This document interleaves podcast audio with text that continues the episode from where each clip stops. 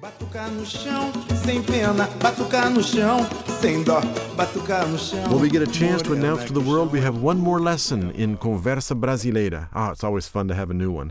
I'm Orlando Kelm, I'm Vivian Flanzer. And I'm Valentino. and we're here from the center of the Portuguese speaking world, Austin, Texas. Eh, maybe exaggerating a little bit, Orlando. I'm sure you think it's Rio de Janeiro, right? That's for sure.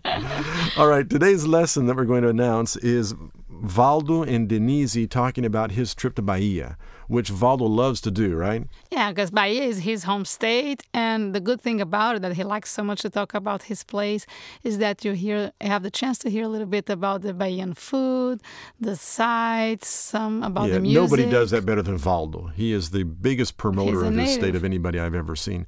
He, by the way, is the same one that was part of the Tá Falado lessons. Um, he's no longer with us here at UT. He's already gone back to Bahia, but we got a chance to have him do this video clip before he went back. And so, what's happening in this one? What did you like most, Valentino? Well, uh, I like uh, this conversation, this lesson, because it's a real Brazilian conversation. Uh, very informal. Very informal, isn't it? Is exactly. I I think this is the a a very important point in this. Yeah, so when you get into this, you'll see, as all our Conversa Brasileira lessons do, this one will give you a chance to dig really deep to get the vocabulary and the culture and the background of what's going on. Don't forget that we have the PDF files that you can download to follow along. We also have the uh, discussion blogs where you can write and talk about it and ask your questions. the transcriptions, translations. Right, the pop up commentary that goes with it. Yeah, that's we really, really want cool. everybody to dig real deep. This isn't just a watch it one time sort of thing, is it? No.